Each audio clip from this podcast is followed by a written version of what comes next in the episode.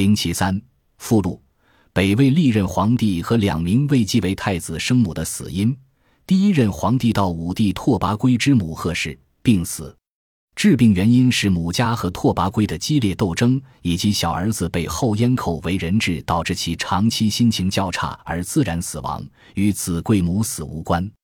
第二任皇帝明元帝拓跋嗣之母刘氏，被晚年因吸毒导致精神错乱的拓跋圭赐死，赐死的具体原因不明。死后拓跋嗣逃亡。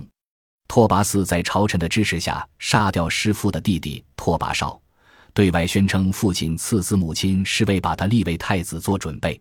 子贵母死疑似案例一。第三任皇帝太武帝拓跋春之母杜氏，按照《南齐书》所说，被拓跋嗣所杀。他死后两年，拓跋蠢才被立为太子，其死亡与子贵母死很难相关。根据他的谥号密函以追捕前过来看，可能与同年死亡的后宫竞争对手昭哀皇后姚氏有关。太武帝拓跋恭生前曾立拓跋晃为太子，其母敬哀皇后贺氏生下拓跋晃之后当年死亡，原因多半是生产造成的损伤。可以确定的是，敬哀皇后的死亡和拓跋晃被立为太子没有任何关系。因为拓跋晃在他死后四年才被立为太子，哺乳期更无理由赐死小孩生母。第四任皇帝拓跋余之母非储君、非正常继位和非正常死亡的短命皇帝，没有其母被杀的记载。下一任文成帝拓跋曹同样非正常继位，其母被朝臣逼死有明确记录，因此拓跋余之母的死因与子贵母死无关。第五任皇帝文成帝拓跋曹之母御九驴氏，柔然王族出身，在拓跋攀继位后不久，被元老大臣联合拓跋攀如母窦氏逼死，有可能借了子贵母死的名义，但不确定。窦氏后来成为史书中的常太后，获得了较大权力。子贵母死疑似案例二。第六任皇帝献文帝拓跋宏之母李贵人，在拓跋宏被立为太子后。其母李氏被当时执政的常太后以子贵母死的理由赐死，这是第一个符合立完太子随后赐死其母的子贵母死标准案例。常太后借此排除了一个潜在的权力竞争对手，也为冯氏在常太后和拓跋潘本人死后作为最强势太后之一实现专权创造了条件。